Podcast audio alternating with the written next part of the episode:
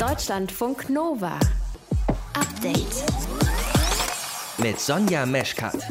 Im Wahlkampf wird ja nichts dem Zufall überlassen. Ne? Kann auch nicht. Das wissen die Parteien, das wissen die KanzlerkandidatInnen. Und deswegen arbeiten die mit Menschen zusammen, die im Hintergrund die Geschichten planen, die erzählt werden sollen. Mit sogenannten Spin-Doktoren.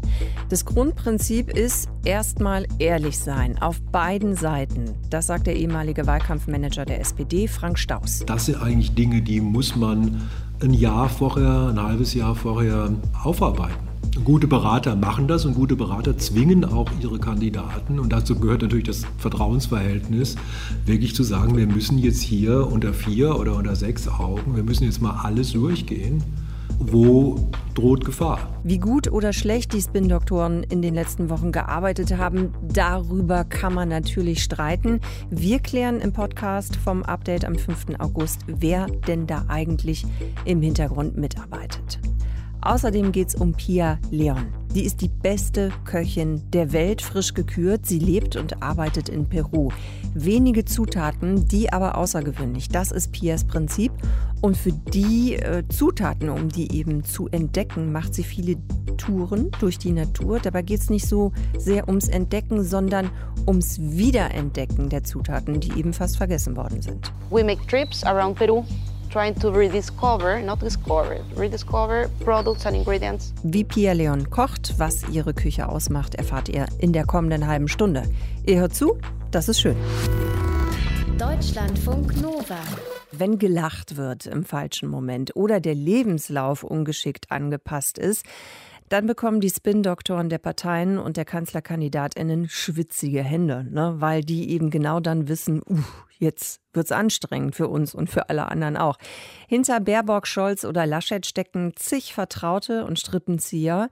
Die müssen dann eben gucken, wie sie bestimmte Situationen wieder ausbessern können oder zum Beispiel auch, wie Wahlkampfthemen gut platziert werden. Wer arbeitet denn da eigentlich im Hintergrund? Alfred Schmidt aus unserem Hauptstadtstudio hat die Infos dazu. Alfred, lass uns mal auf die Parteien gucken, die Kanzlerkandidatinnen bzw. Kanzlerkandidaten stellen. Welche Personen ziehen denn die Fäden bei Baerbock, Laschet oder Scholz? Ja, ich habe die alle angefragt und die meisten sind tatsächlich Leute aus der früheren Werbung oder Unternehmensberatung. Beispiel Michael Scharfschwert für Annalena Baerbock als persönlicher Berater. Dann aber natürlich auch Bundesgeschäftsführer Michael Kellner. Bei Olaf Scholz ist es Raphael Brinkert, der früher bei der Werbeagentur Jung von Matt gearbeitet hat. Die kennt man, weil die für große Marken wie Sixt oder Lufthansa oder andere schon Werbung geschaltet und gemacht hat. Und äh, bei der Union ist es tatsächlich Tanit Koch, die Ex-Vizechefin von der Bild-Zeitung. Wenn man sich allerdings anguckt, wie das Krisenmanagement da so gelaufen ist, kann man nur sagen, Frau Koch ist zwar eine gute, aber sie kann auch nicht verhindern, dass Laschet ja, wie er es gemacht hat, an der falschen Stelle zum Beispiel lacht. Lass uns das vielleicht mal angucken an einem Beispiel. Also jetzt denken wir mal in Richtung Lebenslauf, Annalena Baerbock. Wird denn das vorher eigentlich gecheckt? Also ob das alles so stimmt oder passiert das nicht? Im besten Fall tun sie genau das. Das ist auch das, was im amerikanischen Wahlkampf Vetting genannt wird, also das vorherige totale Abchecken einer Person. Bei den Grünen hat es offenbar nicht geklappt, denn da sind ja so etliche Sachen rausgekommen. Nebeneinkünfte, die nicht richtig deklariert waren. Dann die Sache mit den Quellenangaben in Annalena Baerbocks Buch. Zwischendrin dann noch mal ein paar Interviews, die so ein bisschen verrutscht waren. Ich habe mal mit Frank Staus gesprochen, der ein erfahrener, wahrscheinlich der erfahrenste SPD-Wahlkampfmanager war und der zum Beispiel gesagt hat, bei Olaf Scholz ist der große Vorteil, er regiert schon so lange. Er ist schon so lange in einem Regierungsamt, dass da nicht mehr viele Leichen im Keller sind. Und wenn sie drin waren, sind sie sozusagen durchgesprochen. Und er hat gesagt, bei einer Kanzlerkandidatur wird man komplett durchleuchtet. Und äh, wir haben das in der Vergangenheit schon häufiger erlebt. Bei Steinbrück waren es die Rednerhonorare ganz am Anfang seiner Kampagne. Das war auch so sicher wie das Arm in der Kirche, dass das durchleuchtet werden wird. Das heißt, das sind eigentlich Dinge, die muss man ein Jahr vorher, ein halbes Jahr vorher aufarbeiten. Genau. Das heißt, der gute Berater, die gute Beraterin checkt vorher ab, damit es nicht der politische Gegner tut. Hm. Es ist ja jetzt auch wichtig für die Kanzlerkandidatinnen, dass sie eben nicht nur in diesem Krisenmodus sind und an Orten, wo es gerade schwierig ist, sondern die müssen ja eben auch ihre Themen positionieren. Und mein Eindruck ist, dass wir bisher sehr wenig über Themen reden, dafür, dass wir ja eigentlich mitten im Wahlkampf sind. Die Bundestagswahl ist eben nicht mehr lange hin im September. Ist das bewusst so gewählt? In gewisser Weise ja, denn ein Beispiel dafür, dass man nicht unbedingt über Themen reden muss, um wiedergewählt zu werden, ist der sogenannte Rautenwahlkampf von Angela Merkel. Was heißt das? Sie hat ja häufig die Angewohnheit gehabt, die Hände zu so einer Raute zu formen. Und das hat ihr damaliger Wahlkampfmanager Lutz Meyer, mit dem ich auch gesprochen habe, tatsächlich als Leitmotiv genommen. Er hat die 2013er Kampagne von Angela Merkel darauf zugeschnitten, ihre Hände in Großaufnahme, sie formen die Raute, darunter nur ein Satz, Sie kennen mich. Das war sehr clever und sehr kurz und dunkel, wie es so schön heißt. Äh, da musste man gar nicht mehr machen. Die CDU holte über 40 Prozent gemeinsam mit der bayerischen CSU zusammen. Das sind ja Traumwerte aus Sicht der Union von heute. Kurzum, wenn man eine gute Erzählung hat, und das ist bei der Union ja häufig, ihr könnt alle weitermachen, wir managen hier das schon. Es ist ein einfacheres Narrativ als etwa bei den Grünen, die ja sehr auf Fortschritt und Klimaschutz und Gleichberechtigung und solche Themen wie Diversität gepolt sind, wo man mehr erklären muss. Und bei der SPD ist es immer die soziale Gerechtigkeit, die auch je nach Lage sehr komplex sein kann, von Rente über Steuern bis hin zu Arbeitskosten. Da ist es im Grunde schwieriger. Das heißt, das Irritierende, dass wir in diesem Wahlkampf so wenig über Themen reden, wir haben noch gar nicht über die Auslandseinsätze der Bundeswehr geredet, noch kaum über die Rente, ein bisschen über Corona, das irritiert viele. Aber aus Sicht von Wahlkampfmanagern ist Themenwahlkampf kein Muss. Wer hinter den Parteien und auch den Kanzlerkandidatinnen steckt, Alfred Schmidt hat es erklärt. Danke dafür. Danke auch. Deutschlandfunk Nova. Update. Erst ein Drohnenangriff auf einen Tanker vor der Küste des Oman mit zwei toten Besatzungsmitgliedern. Das war in der vorigen Woche. Dann diese Woche im Golf von Oman ein weiterer Tanker wird entführt. Was ist da los und wer steckt dahinter? Der Iran wird immer wieder genannt als Verdächtiger, zum Beispiel von Israel, den USA oder Großbritannien. Besonders Israel fühlt sich im Moment stark bedroht von Iran und warnt davor, dass das Land Atomwaffen produzieren könnte. Und darüber wollen wir sprechen mit Daniel Gerlach, Chefredakteur des Magazins Zenit und Experte für die Region. Herr Gerlach, beim Konflikt zwischen Israel und Iran wird oft von einem Schattenkrieg gesprochen. Was heißt das eigentlich? Der Begriff Schattenkrieg, den finde ich eigentlich in dem Zusammenhang ganz passend. Das ist ein nicht erklärter Krieg. Klar, wenn man sich gegenseitig den Krieg erklärt, dann läuft das formell ab. Das ist so ein völkerrechtlicher Begriff und dann schießt man aufeinander mit allen Mitteln, die zur Verfügung stehen. Und was wir hier beobachten, ich muss dazu sagen, ich kann nicht beurteilen oder nicht einwandfrei klären, was da genau passiert ist, mhm. scheint für mich ein Wettbewerb der technischen Möglichkeiten zu sein. Das heißt, man versucht eine bestimmte Schwelle nicht zu überschreiten der Eskalation. Aber die ist natürlich in dem Moment überschritten, wenn Menschen zu Schaden kommen oder sogar zu Tode kommen, wie das jetzt offenbar passiert ist. Und das verleiht dem Ganzen natürlich eine neue Qualität. Insgesamt ist es so, ich habe den Eindruck, hier werden alle möglichen technischen Möglichkeiten ausprobiert, um auf der einen Seite zu zeigen, was man kann und auf der anderen Seite eben auch zu testen, wie die andere Seite reagiert. Und dazu gehört der Einsatz von Hacking, Software, von Cyberattacken, von Drohnen und auch andere technische Methoden, vielleicht so also die Übernahme von äh, Steuerungssystemen von Schiffen. Also da wird alles aufgefahren, was man technisch zur Verfügung hat, um eben die Zähne zu zeigen. Hm. Bleiben wir noch mal kurz beim Drohnenangriff nur mal als Beispiel. Welche Hinweise gibt es denn überhaupt, dass der Iran dahinter steckt? Hinweise kommen natürlich vor allem von einigen der Staaten, von denen man davon ausgehen kann, dass sie natürlich politisch interessiert sind, auf der anderen Seite aber auch technische Möglichkeiten haben, um solche Angriffe zurückzuverfolgen. Und der Persische Golf gehört, glaube ich, zu den am meisten überwachten Gebieten der Welt, militärisch gesehen. Und insofern kann man schon davon ausgehen, dass die Amerikaner, die da unterwegs sind, äh, wissen, wer auf wen geschossen hat, auch wenn man natürlich immer Vorbehalte auch haben muss, was die Objektivität der Meinungen anbelangt. Denn äh, man möchte natürlich auch keine Beweise vorlegen, weil man nicht möchte, dass die andere Seite einwandfrei sieht, wo man eigentlich seine Horchposten hat und mit welchen Methoden man eigentlich hier vorgeht. Israel und die Amerikaner, unter anderem auch Privatfirmen, Versicherungen, viele Hinweise deuten darauf hin, dass diese letzte Attacke aus Iran gekommen sei. Der Sprecher des iranischen Außenministeriums hat das ganz klar in Abrede gestellt, hat gesagt, wir haben damit nichts zu tun, wir halten diese Vorfälle für höchst mysteriös hat darauf angespielt, dass das Manipulationsversuche seien, die versuchen sollen, den Verdacht auf Iran zu lenken. Man hat ihm dann wiederum zugerufen, dass das Außenministerium ja gar nicht über die ganzen Aktivitäten anderer Gruppen wie der Revolutionsgarde oder der iranischen Geheimdienste oder anderer militärischer Arme informiert gewesen sei. Insofern sei es kein Wunder, dass das Außenministerium davon nichts wisse.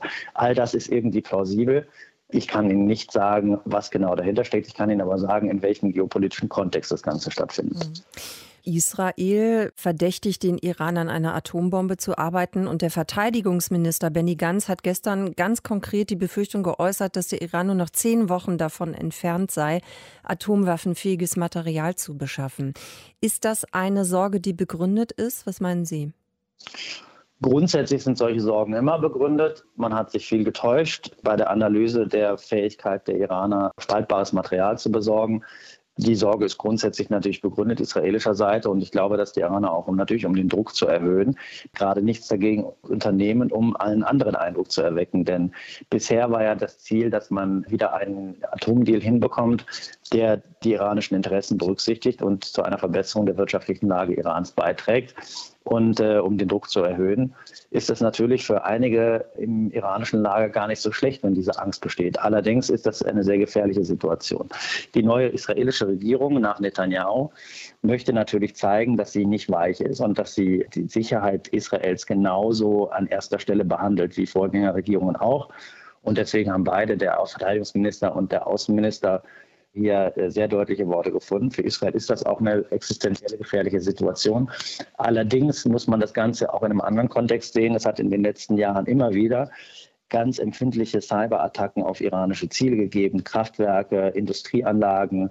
Da sind auch Krankenhäuser betroffen gewesen. Also Iran fühlt sich nicht nur belagert in einem Wirtschaftskrieg, sondern eben auch ein dauerhaftes Ziel von allen Arten von Cyberattacken. Und äh, Cyberattacken werden als genauso tödlich und genauso letal in der Fachsprache betrachtet wie eben militärische Attacken. Da macht man keinen Unterschied. Es gab auch vor der Küste Israels und der Küste des Libanon in den vergangenen Monaten einige merkwürdige Vorfälle. Ich weiß nicht, ob Sie sich an diese Ölpest erinnern. Da haben iranische Experten vermutet, dass da eben auch iranische Tanker auf dem Weg nach äh, Syrien angegriffen wurden und hat natürlich auf Israel geschaut als den Hauptverdächtigen. Das heißt, im Hintergrund wird da mit sehr, sehr harten Bandagen gekämpft. Weshalb Israels Befürchtungen vor Atomwaffen aus Iran wachsen. Wir haben uns das Ganze einordnen lassen von Daniel Gerlach. Deutschlandfunk Nova. Update. Als Politikerin, Politiker wird man schon mit einer ganzen Menge Zeug überschüttet. Ne? Ein Staatsbesuch hier, ein Regierungsgipfel dort und ständig werden Gastgeschenke ausgetauscht. Also hört sich natürlich auch so, ne? aber da sammelt sich dann eben auch einiges an. Die US-Regierung hat jetzt mal alles protokolliert und veröffentlicht, was es im Jahr 2019 an Mitbringseln gegeben hat und wo die jetzt sind. Und deswegen gibt es gerade ein bisschen Aufregung, denn ein Gastgeschenk ist doch tatsächlich verschwunden. Es geht um einen Whisky, den der damalige US-Außenminister Mike Pompeo von der japanischen Regierung bekommen hat. Bam! Caro Bredentieck aus unserem Team hat sich das nochmal ganz genau angeguckt heute, ist alle Inventarlisten durchgegangen. Caro, warum wird denn überhaupt sich so darüber aufgeregt? Darf Mr. Pompeo mit seinen Sachen nicht tun und lassen, was er will? Leider nein. Leider nein. In den USA ist es so, dass man als Empfänger von so einem Staatsgeschenk entweder sagt, brauche ich nicht, den 300.000. Wandteller oder einen Teppich. Und dann geht das über in den Besitz des Nationalarchivs oder wird ausgestellt zum Beispiel. Melania Trump hat zum Beispiel 2019 als First Lady Diamantenohrringe bekommen von der Frau vom tschechischen Premierminister. Hat sie anscheinend schon genug von. Die Dinger sind nämlich äh, archiviert und liegen wahrscheinlich in irgendeinem Regal. Genauso wie mehrere Gemälde, die Präsident Trump geschenkt bekommen hat. Äh, Motiv Trump selbst wollte er anscheinend aber trotzdem nicht haben, sind auch im Archiv gelandet. Wenn man dann aber doch etwas für den privaten Gebrauch gerne hätte, dann geht das, man muss das dann aber auch anmelden. In dem Fall muss man dem Finanzministerium dann nämlich äh, den finanziellen Gegenwert überweisen. Und bei diesem Whisky, den Mike Pompeo bekommen hat von der japanischen Regierung, ist es halt so, dass der wohl 5800 US-Dollar wert ist. Und äh, die Flasche ist aber natürlich leider jetzt weg. Ja, und jetzt, jetzt, was passiert denn jetzt? Wird untersucht, ob der ehemalige Außenminister den Whisky vielleicht heimlich ausgetrunken hat oder was? Ich weiß nicht, ob das jetzt so die Hauptthese der Ermittlungen ist, ja, aber auf jeden Fall wird jetzt geguckt, was ist mit der Flasche passiert. Pompeos Anwalt sagt, sein Mandant wisse weder, was damit passiert sei, noch könne er sich überhaupt daran erinnern, Whisky geschenkt bekommen zu haben. Ja, gut, ganz ehrlich, ich meine, wenn er wirklich so viel geschenkt bekommt halt in seinem Job oder geschenkt bekommen hat, kann ich sogar nachvollziehen, wenn man sich jetzt vielleicht nicht mhm. mehr an jedes einzelne Geschenk erinnern kann. Wie ist das denn in Deutschland? Unsere Regierungspolitikerinnen und Politiker, die bekommen ja auch öfter mal Staatsgeschenke. Aber hallo, und das zieht einen ganz schönen Rattenschwanz an Bürokratie nach sich. Ähm, auch hier wird jedes Geschenk notiert, kommt in eine Inventarliste, der Wert wird geschätzt und dann bei allem, was über 153 Euro wert ist, muss dann das Bundeskanzleramt darüber informiert werden. Und dann kommen die Sachen auch in die Asservatenkammer vom jeweiligen Ministerium. Denn so ein Staatsgeschenk das gehört nicht automatisch der Person, der es überreicht wurde, erklärt Judith Kruse vom Haus der Geschichte in Bonn. Also das Geschenk richtet sich an den Amtsträger. Und solange beispielsweise Angela Merkel Bundeskanzlerin ist, ist es ihr Geschenk, aber sie gehören dann dem Staat, deshalb geht es nicht in ihr persönliches Eigentum über. Es sei denn, es sind Geschenke, die so ganz persönlich ausgerichtet sind. Sagen wir mal, der russische Präsident Putin hätte sich jetzt mit Kanzlerin Merkel beim Smalltalk über ein klassisches Konzert unterhalten, das sie toll fand, und er würde ihr danach eine CD davon schicken also jetzt als ganz komplett mhm. fiktives Beispiel, ja, dann wäre das etwas, was sie wahrscheinlich behalten dürfte, einfach. Aber ansonsten müssten PolitikerInnen hier, wie in den USA auch, den Gegenwert bezahlen an die Bundeskasse, wenn sie was selber behalten wollen. Ja, aber ich stelle mir das gerade vor, bei der Anzahl an Staatsbesuchen, Regierungsgipfeln und so weiter und so fort, diese ganzen Archive, also die müssen auch irgendwie überquillen vor, weiß ich nicht, Silbertellern, Gemälden, was auch immer dann, dann eben mitgebracht wird nach Berlin. Das kann doch nicht alles ewig irgendwo gelagert werden. Nee, ab und zu werden solche Gastgeschenke auch versteigert für einen guten Zweck. 1997 äh, sind zum Beispiel auf diese Art mehrere 10.000 Euro zusammengekommen für die Opfer eines Hochwassers an der Oder, äh, das es damals gegeben hatte. Aber trotzdem hat die Bundesregierung mittlerweile ja auch so ein Agreement mit den Regierungen anderer Länder. Wenn sich jetzt EU-Politiker zum Beispiel untereinander treffen, dann wird in der Regel auf Gastgeschenke verzichtet. Und auch wenn US-PolitikerInnen kommen, ist das so, ja, weil man sich einfach doch recht oft sieht. Und muss man nicht jedes Mal was mitbringen. Jetzt reicht es aber auch mal mit den Gastgeschenken. Ne? Also, es hat zumindest äh, dann äh, von Deutschland äh, keinen teuren Whisky für den US-Außenminister Mike Pompeo gegeben, aber Japan eben. Ja, gab es eine schöne Flasche davon geschenkt und rums, die ist jetzt weg. Über solche und andere Gastgeschenke war das Karo Bredendieck. Deutschlandfunk Nova. Update. Große Frage und offenbar eine schwierige Antwort. Wie soll der Wald der Zukunft aussehen? Darüber streitet die Politik mit Waldbesitzerinnen und auch mit Waldökologinnen. Was klar ist, das wissen wir alle, dem Wald geht's schlecht. Borkenkäfer. Es ist viel zu trocken gewesen, direkt mehrere Jahre hintereinander. Das können die Bäume nicht gut verknusen. Deswegen gibt es heute den nationalen Waldgipfel unter der Überschrift Waldsterben 2.0. Das ist eine private Aktion von dem nicht unumstrittenen Förster und Buchautoren Peter Wohlleben. Svenja Schulze hat ein Grußwort heute gesprochen, die Umweltministerin und auch Robert Habeck von den Grünen ist mit dabei gewesen. Aber Moment mal. Wir hatten doch erst einen Waldgipfel im Juni und um den hatte sich dann die Landwirtschaftsministerin Julia Klöckner gekümmert. Wir holen uns jetzt mal einen Überblick zusammen mit Werner Eckert aus der SWR Umweltredaktion. Werner, warum dieser doppelte Waldgipfel? weil die äh, nicht miteinander reden können, diese beiden Seiten, die es da ähm, beim Wald gibt. Das ist auf der einen Seite sind es eben die Waldbesitzer und die klassische Forstwissenschaft, äh, die war beim Waldgipfel von Julia Klöckner, Landwirtschaftsministerin, was Peter Wohleben da sehr PR-trächtig unter dem gleichen Titel, nämlich Nationaler Waldgipfel, macht, das hat vor allen Dingen die Waldökologen angesprochen. Diese beiden Lager stehen sich unversöhnlich gegenüber, weil sie einfach ganz andere Vorstellungen haben, was ein Wald ist. Mhm. Dann lass uns doch mal gucken, welche Positionen es da gibt. Also bei diesem Gipfel mhm. reden jetzt vor allem Waldökologinnen und Ökologen. Welche Positionen vertreten die denn? Also die ganzen Schäden, die wir ja ohne Frage haben, sind zurückgegangen auf sehr viele Probleme im Waldbau auch. Das ist völlig unstrittig. Also die Fichtenmonokulturen sind ein Riesenproblem. Und die Waldökologen sagen, wenn man jetzt daraus einen Schluss ziehen muss, dann heißt das, lass einfach die Natur machen. Die hat das seit Millionen Jahren hingekriegt. Und der Wald wird all diese Kalamitäten überleben und er wird sich selbst anpassen an zum Beispiel den Klimawandel.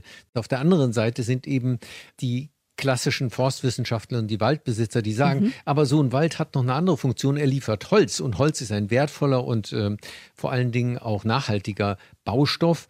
Wenn wir darauf verzichten, Holz zu produzieren, dann müssen wir es halt aus russischen Urwäldern zum Beispiel importieren. Das kann auch nicht Sinn der Sache sein. Also brauchen wir Waldbau und das bedeutet, dass der Mensch eingreifen muss. Und mhm. ähm, ja, das ist so die Grundlinie. Aber so wie du es erklärst, sind das ja nun ausgerechnet zwei Positionen, wo man sich am Ende fragt, wie sollen die sich denn jemals aufeinander zubewegen, weil es einfach grundsätzlich anders ist. Die werden sich schon aufeinander zubewegen können und müssen. Und es sind ja auch Kompromisslinien absehbar. Zum einen ist ein Drittel des Waldes Staatswald. Der gehört überwiegend den Ländern, ein bisschen auch dem Bund. Und da hat man natürlich ganz andere Möglichkeiten, der Natur Raum zu geben. Also wäre ein erster Schritt, dass man im Staatswald mal den Druck von den Förstern nimmt, Holz zu erzeugen. Das Zweite ist, dass man beim Privatwald und bei den Gemeindewäldern sagt, wir stellen vielleicht das Fördersystem um. Es gibt mehr Geld für ökologische Belange und weniger für die Produktion. Das wäre zum Beispiel eine mögliche Kompromisslinie, ohne dass man gleich den ganzen Waldbau dran gibt. Denn richtig ist ja auch, wenn ein privater Waldbesitzer nur noch Öko machen soll und keine Produktion mehr, warum sollte er dann noch weiter äh, irgendein Interesse am Wald haben? Es ist aber sein Besitzstand. Das würde ohne Frage zu ähm, auch verfassungsrechtlichen Problemen führen. Was bedeutet das denn jetzt dann für die Zukunft der Wälder? Also wie geht es weiter in der Diskussion? Was glaubst du? Also ich glaube, dass man auf der einen Seite sehr viel mehr Fläche tatsächlich im Laufe der Zeit der Natur überlassen wird. Das ist ein probater Weg, um zu sehen, was die Natur leisten kann im Kampf jetzt gegen all die Probleme, die wir haben durch den Klimawandel und die Fehler der Vergangenheit. Und auf der anderen Seite wird man äh, recht große Flächen haben, wo der Mensch weiter eingreift, wo man dann aber gucken muss, wie man möglichst naturverträglich arbeitet. Und da sind ja auch schon Bewegungen sichtbar. Also man lässt heute schon mehr Totholz im Wald liegen. Man hat mehr Mischwald im Blick. Also da kann sich was entwickeln. Ich glaube schon, dass man mit so einer zweiseitigen Taktik durchaus Fortschritt hat. Ob das schnell genug geht, ist eine ganz andere mhm. Frage, wie bei all den Umweltproblemen, die wir derzeit haben. Es gibt einen enormen Druck durch die Natur und der Mensch ist nur mäßig schnell dabei. Das liegt aber auch daran, dass wir ein System haben, das alle mitnehmen muss oder zumindest Mehrheiten mitnehmen muss, weil in einer Demokratie ohne Mehrheiten halt nichts funktioniert. Die unterschiedlichen Positionen beim Streit um den Wald hat euch Werner Eckert erklärt. Wir haben vor der Sendung zusammen gesprochen. Deutschlandfunk Nova. Update. Sie ist die beste Köchin der Welt. Pia Leon, eine Köchin aus Peru, gerade frisch gekürt vom Restaurant Magazine. Das ist natürlich eine Auszeichnung, über die sie sich freut. Es ist aber auch eine Auszeichnung für die Küche des ganzen Landes, die seit ein paar Jahren ja schon trendet, kann man sagen. Also ne, Ceviche-Läden, ja, in größeren Städten, die die Menschen irgendwie ganz, ganz toll finden. Und das alles ist natürlich auch ein großer Push für die Zukunft von jungen Frauen in Peru. Pia Leon ist jetzt schon ein Idol. Deutschlandfunk Nova Reporter Christian Schmidt stellt sie uns vor und erzählt uns auch, warum die, Perua oh, warum die peruanische Küche so besonders ist. Please, come in. I am Pia Leon from Lima, Peru. Since I was a child, I really enjoy cooking, eating, and share with all the family in the table. And I think this is the most important reason I become a chef. Diesen Traum hat sie sich erfüllt, Menschen an den Tisch zu holen. Mit ihrem eigenen Restaurant in Perus Hauptstadt, dem Koye. Ein kühler Raum, viel Beton, alles rough. Es wirkt ein bisschen wie eine Szenebar. Das Essen aber muss göttlich sein. Kammmuscheln mit Wildbohnen, Limettenextrakt und Ingwer, Ente mit ausgebackenem Blumenkohl und Asche, Kakaosamen oder Baumrinde aus dem Amazonas. Für Pia Leon gibt es in der Vielfalt der Zutaten keine Grenzen. Und dafür ist sie kreuz und quer im Land unterwegs. Das sind richtige Exkursionen mit Ärzten und mit Ernährungswissenschaftlern.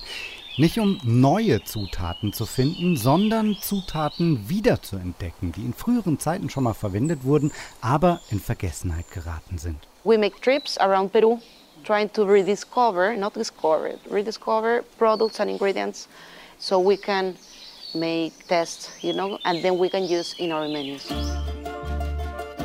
Der Plan von Pia Leon, wenige Zutaten, dafür außergewöhnlich. Die meisten Gerichte in ihrem Restaurant haben nur vier Zutaten. Das Land ist ein Paradies für Foodhunter, die auf der Suche nach Überraschungen sind.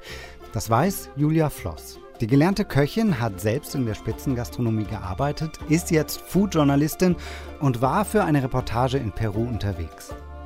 In Peru gibt es alleine drei grundverschiedene Klimazonen plus Küste. Wir haben ein Wüstenklima, mega trocken. Es geht die Anden hoch, das heißt Höhenunterschiede äh, ohne Ende. Und wir haben Dschungel, wir haben Regenwald. Also dementsprechend kann man mal hochrechnen, was da alles so wächst und gedeiht. Also in Peru gibt es allein über 4000 verschiedene Kartoffelsorten. Also da kann der Deutsche einpacken. Die biologische Vielfalt ist es auch, was die Gerichte in der peruanischen Spitzengastronomie so ausmacht, was KritikerInnen weltweit verzückt. Aber gutes Essen durch tolle Zutaten ist nicht das komplette Geheimrezept Perus, denn die Diversität beschränkt sich nicht nur auf das, was aus der Erde sprießt, sagt Julia Floss. Allein diese Diversität, die kann man noch mal mal nehmen mit dem Faktor Einwanderung. Peru ist ein total krasses Einwanderungsland und deswegen gibt es Küchenrichtungen, die mit jeder Einwanderungswelle sich entwickelt haben und die bis heute so gekocht werden. Nikkei zum Beispiel ist quasi japanisch-peruanische Küche. Ähm, Shifa ist chinesisch-peruanische Küche. Und davon gibt es ganz, ganz viele Unterkategorien und das gehört alles zur peruanischen Landesküche. Lange Zeit war sich das Land seiner Schätze gar nicht bewusst. Alte Zutaten gerieten in Vergessenheit. Das Interesse an guter Ernährung war lange Zeit ziemlich gering. Bis erste Köchinnen und Köche wie Pia Leon eben oder ihr berühmter Ehemann Virgilio Martinez auch Spitzenkroch die Vielfalt wiederentdeckten und damit zu Stars im Land wurden, weit über die Gastrobubble hinaus. Also diese kulinarische Revolution in Peru hat solche Ausmaße genommen, dass auch im ganzen Land Kochschulen aufgemacht haben, Kulinarik einfach ein Thema ist. Früher war beispielsweise der größte Wunsch von Kindern, Fußballer zu werden. Das war so der liebste Beruf. Mittlerweile ist das allen Ernstes der Küchenchef. Als Küchenchefin ist Pia Leon noch die Ausnahme. Das ist nicht nur in Peru so, sondern weltweit in der Spitzengastronomie. Ziemlich männerdominiert. Viele Jahre stand auch sie eher so ein bisschen im Schatten ihres Ehemanns, der mit seinem Restaurant die ganzen Preise abgesahnt hat. Es ist Zeit, dass sich das ändert, sagt Pia, und das tut es auch. It start changing the situation, you know. Of course, all the women are more confident, more secure. So I think it's perfect now. We have to start with something. We keep going. We only have to demonstrate we can do it.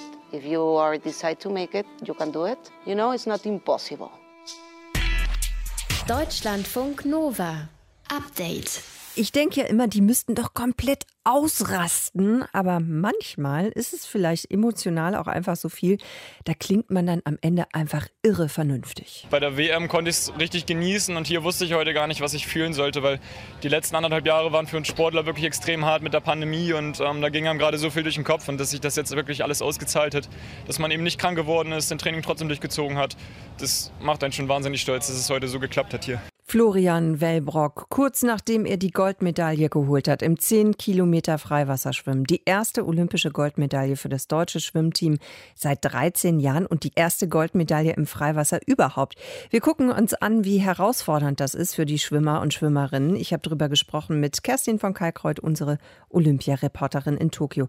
Kerstin, 10 Kilometer Schwimmen am Stück im freien Wasser, ohne Pause, ohne gar nichts. Wie hart ist das? Das ist schon ziemlich hart. Äh, man muss aber dazu sagen, dass die Athletinnen und Athleten sich darauf natürlich total lange vorbereiten. Das ist ein bisschen vergleichbar wie mit einem Marathonlauf an Land. Da gibt es auch eine spezielle Vorbereitung und so ist das bei den Schwimmern auch. Die schwimmen wahnsinnig große Umfänge zu Hause, sind also super vorbereitet, aber nichtsdestotrotz sind die gezeichnet nach so einem Rennen, weil das einfach wahnsinnig anstrengend ist. Du hast es gesagt, zehn Kilometer durch Wellen und äh, im Freiwasser, das ist nochmal was ganz anderes als bei den Beckenschwimmern. Schwimmern. Und als Florian Welbrock rausgekommen ist aus dem Wasser, hat er sich auch einfach erstmal mit einer Flasche Wasser übergossen. Ich glaube, dem war einfach auch tierisch heiß. Der hat für diese 10 Kilometer etwas mehr gebraucht als eine Stunde und 48 Minuten.